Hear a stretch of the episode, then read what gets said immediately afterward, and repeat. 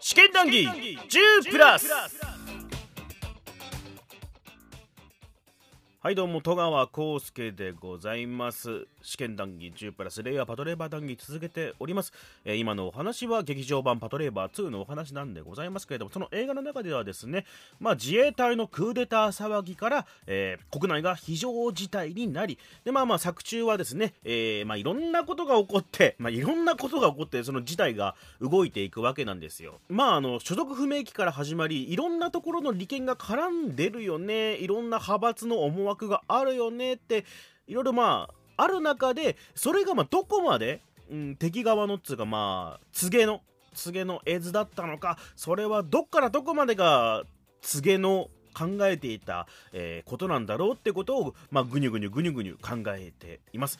まあ、あとは劇中語られてる戦争論とか、まあ、あとはすげえお前はよっていう話ですね。うん。まあ、えっと、出浦さんが当時感じていた違和感のことの話を交えつつ、えー、現在から俯瞰した考えなんかも、えー、お二人で話してみてます。ということで本編の方どうぞ。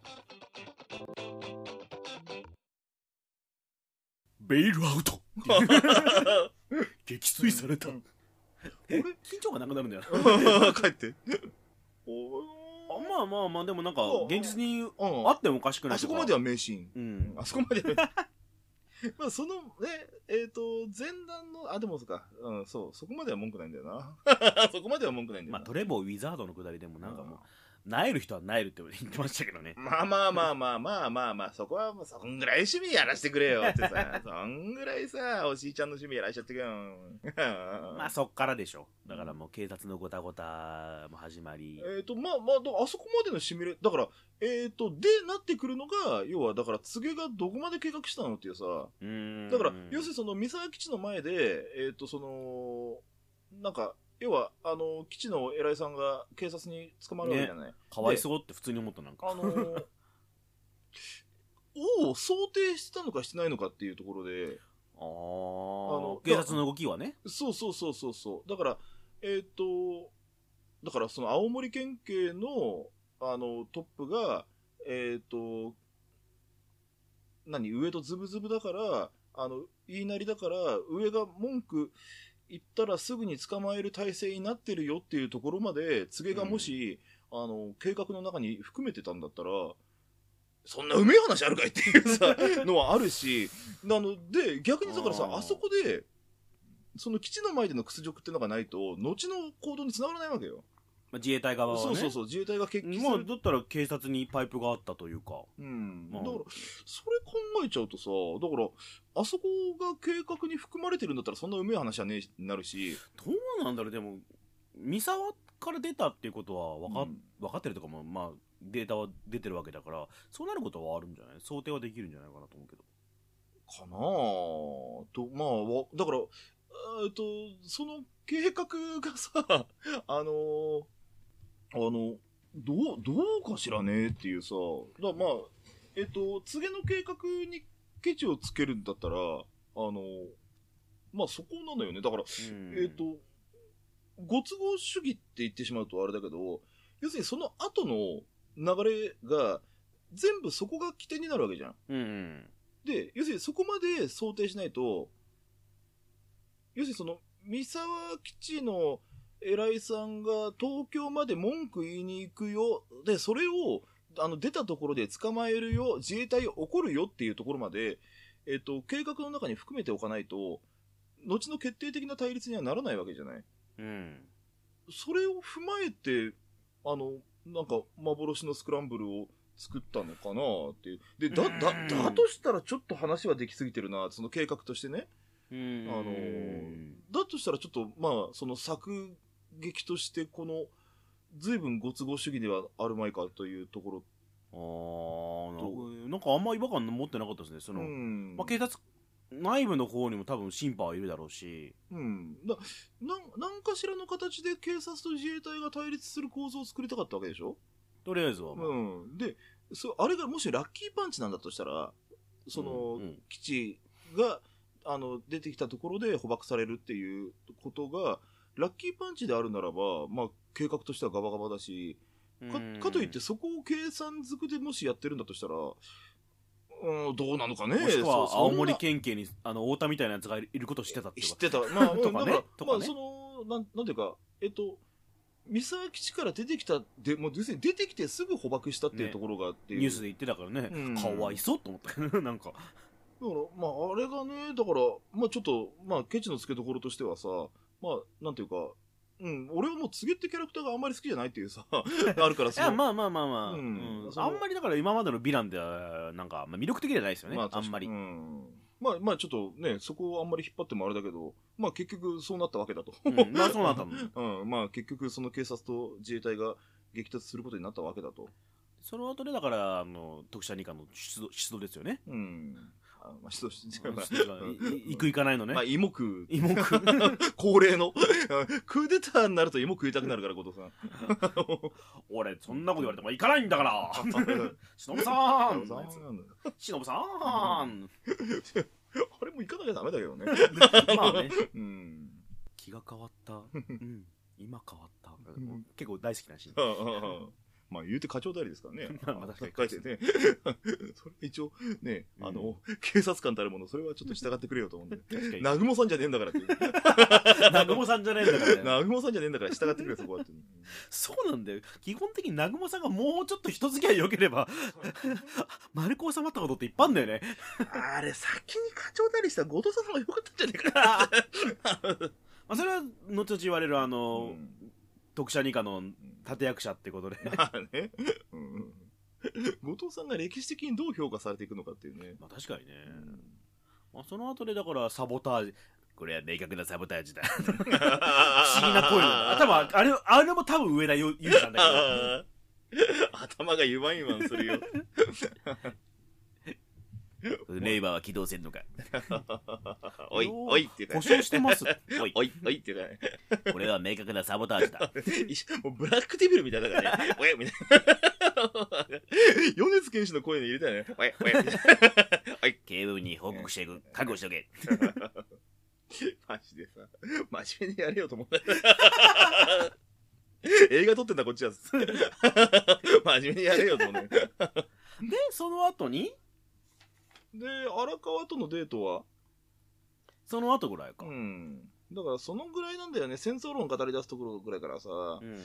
うん、もう、うん、俺たちが守ってる平和って何だろそれこそ30年の月日じゃないけどさ、ん。でも当時の価値観で言っても今の価値観で言ってもどうも受け入れがたいというかさ、ううんこべそこなんだよね、うん。けど、まあ。やっぱその自衛隊の人と警察の人が語ってることの平和だなんだろうな。そしたら書いてるのは別にそうじゃないんだけど書いてる人はそうじゃないんだけど。書いてるのは人じゃないから言うんだからね。犬だからね。まあ別に別に脚本書いてるわけじゃないんだけどさ、あの、まあでも大元のね、あの、バックボーン自体は。戦争論みたいなのをあの中に求めちゃダメですよね多分。で、まあ時期的に流行りだったっていうのをちょっと先ほどもまあ軽く説明しましたけど、時期的にやっぱり、あの、流行りだったのよ。で、うん。えーっと、それこそさ、あの、まあちょっとめんどくさい話になるけど、まあ戦後ってのは45年、そのね、8月15日にこうさ、うん終戦するわけだと。うん敗北するわけだ、我々はと。で、そっからそのバブルまでっていうのが一括りだと思うのね。うんその、要は、えっ、と、まっさらなところから、ガーってやって、高度経済成長を得て、で、あのバブルの頂点に達して、で、ベコンって落ちるのが、えっ、と、一応、まあ、あれ91年までってことだな、バブルって。うんまあまあ俺が生まれたぐらいでうん だから、要するにその最初のさ、にあの、経済的にも文化的にも最初の煮詰まりを迎えてるんですよ。うんあそこのところで。うんで、そこから、要するにその、でなるとその今までの価値観みたいなのを一回ちょっと生産しなくちゃならないっていうさ、時期に入って、で、えっ、と、じゃあ、えーと、まあまあ、いろいろとその経済的な見方、だから、えっ、と、それこそさらにめんどくさい話になればさ、その、要するにその物質主義から抜けるって言い出して、そのオウムとかがボカって流行るのが、まあ、そのぐまあまあそこもあるからね。うん、時期であってさ、その、今までの見方を一回ちょっと、あの、リセットしましょうっていう時期に差し掛かってた。で、そのうちの中の一つが、その、あのね、非武装の平和だったりとかするわけで。う、ん。で、まあ、ちょうどだからその、折しも湾岸戦争があって、で、折しも PKO の問題が上がってっていうさ、で、そういったさなかでの、えっ、と、一人の、一匹の犬の考え方といいますか、あの、あえっ、と、まあ、そういった時代背景も踏まえて、だからそこからさらに今僕30年後の未来にいるわけだ、僕らはっていうさ。で、だから今の価値観から見て、えーっと、だから当時も違和感感じたんだけどな。でもそんなになんか、あのーね、理論体系づいて批判してたわけでもない、だな。んか不,、自然な感じだな。と、単純にそのね、あのー第二正体解散させられたムカつきもある。まあまああ。るあるんだけどさ、うん。だからその一旦その生産しなくちゃならない時期だったという一応時代背景の踏まえ方としてうんあって、その中での荒川と後藤の語りだったわけだと、うん。だったわけなんだけど、うーん、まあちょっと重複しかねますっていう感じのね、ううんん、まあ、まあ、結構そういう意見多いと思うんですよ、うん。まあまあなはっきりちゃえばネットとか見たって、うん、そういう意見多いし、うん。俺だって見たって別になんかそこをメインに見てもしょうがねえなってとこはあるんですよね。まあでも本題だからね、うん。なんかなと思ってさ、だだから、まあまあまあ、いきなりだからもう何、結論みたいなところに吹っ飛べば、うんあのー要するに、冗談でも後藤さんには、荒川にも告げにも共感してほしくなかったっていう。うーんあの、後藤さん、だから俺たちが作ってきた後藤さん像みたいなさ、勝手にあるわけじゃん。うんで、それってもっとクレバーな人だよっていうさ、現実を見てねうん。で、その、まあ、その何？パト2が、その OVA 版の後を引いてるんだとしたら、うんうんうんまあ一応ね、海京テルの元同志だったってあるわけでしょ？あ後藤さん。ーなるほどなるほどね、一応あったわけじゃない。だから、えっ、と、漫画版ではそこ一切語られてないわけで、うん。えっ、と、よりエキセントリックな人物像になってるはずなわけですよ、後藤さん。うんがさ。うんうん、ね、だからまあそこで、ね、あの、だからその学生時代の活動ってのもわかんねえし、海京テルと何をしようとしたかっていうのがさ、うん。海京テルが何したかもわかんねえんだから、ななんか言ってたけど なんか言ってたけどね、別に、ど動機もわかんなければさ、うんなんかアニメ作ろうと思ったんじゃない？かな、なんかあの面白いアニメを。ロロボットが出てくる。面白いアニメを作ろう。作ろうと思って。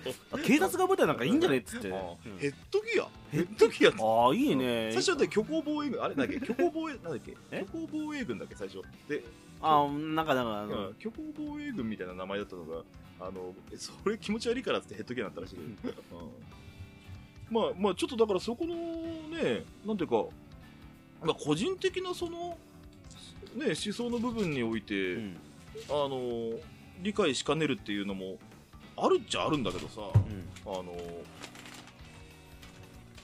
いやしかしだなぁと、うん。まうん、まあなんていうかまあ、うん。でまあ少なくともだから無理くりに理解しようとすればそういう自流だったっていう、あまあまあそうですね、うん、でおしいさんが今もしこの段階で考え変わってないんだったら嫌だなっていう、うん。今聞いてみたいですよね。そうだね。あの犬がどう思ってるか、まあまあ。現状状況変わったじゃないですか。多分だから、うん、チャオチュールでも一本持ってきゃ多分話してくれると思うんだけど。ねね雇用だよチャオチュ ああそうなの？まあまあまあ犬もああったけど。犬確かあったけどね。同じ同じ。犬でもだろ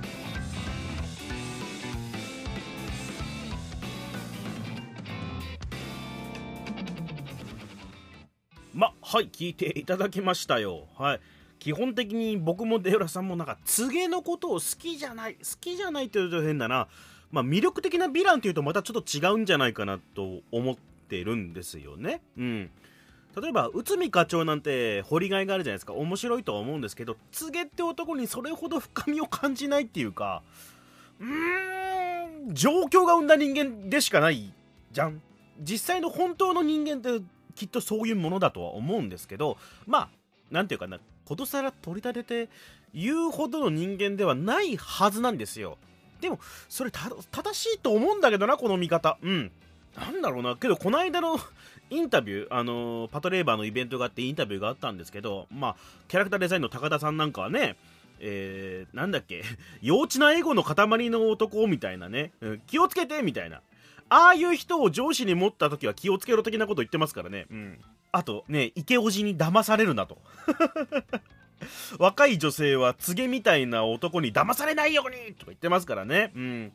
榊原さんですら、南雲さんみたいになっちゃダメだよって言ってますからね。だから、告げってそういう男なんですよ。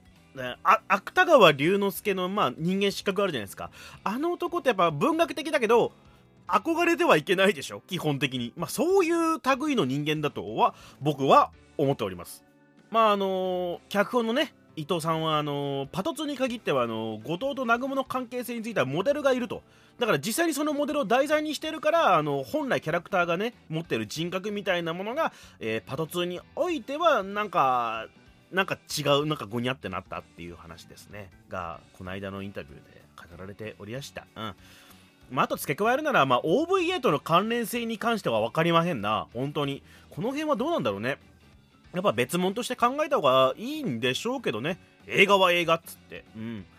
まあ次に関してはまだまだお話をすると思うので、えー、次になんか一加減ある方はメールとかいただけるとありがたいなってね。はい、えー、じゃあ次回もお楽しみに。戸川浩介でございました。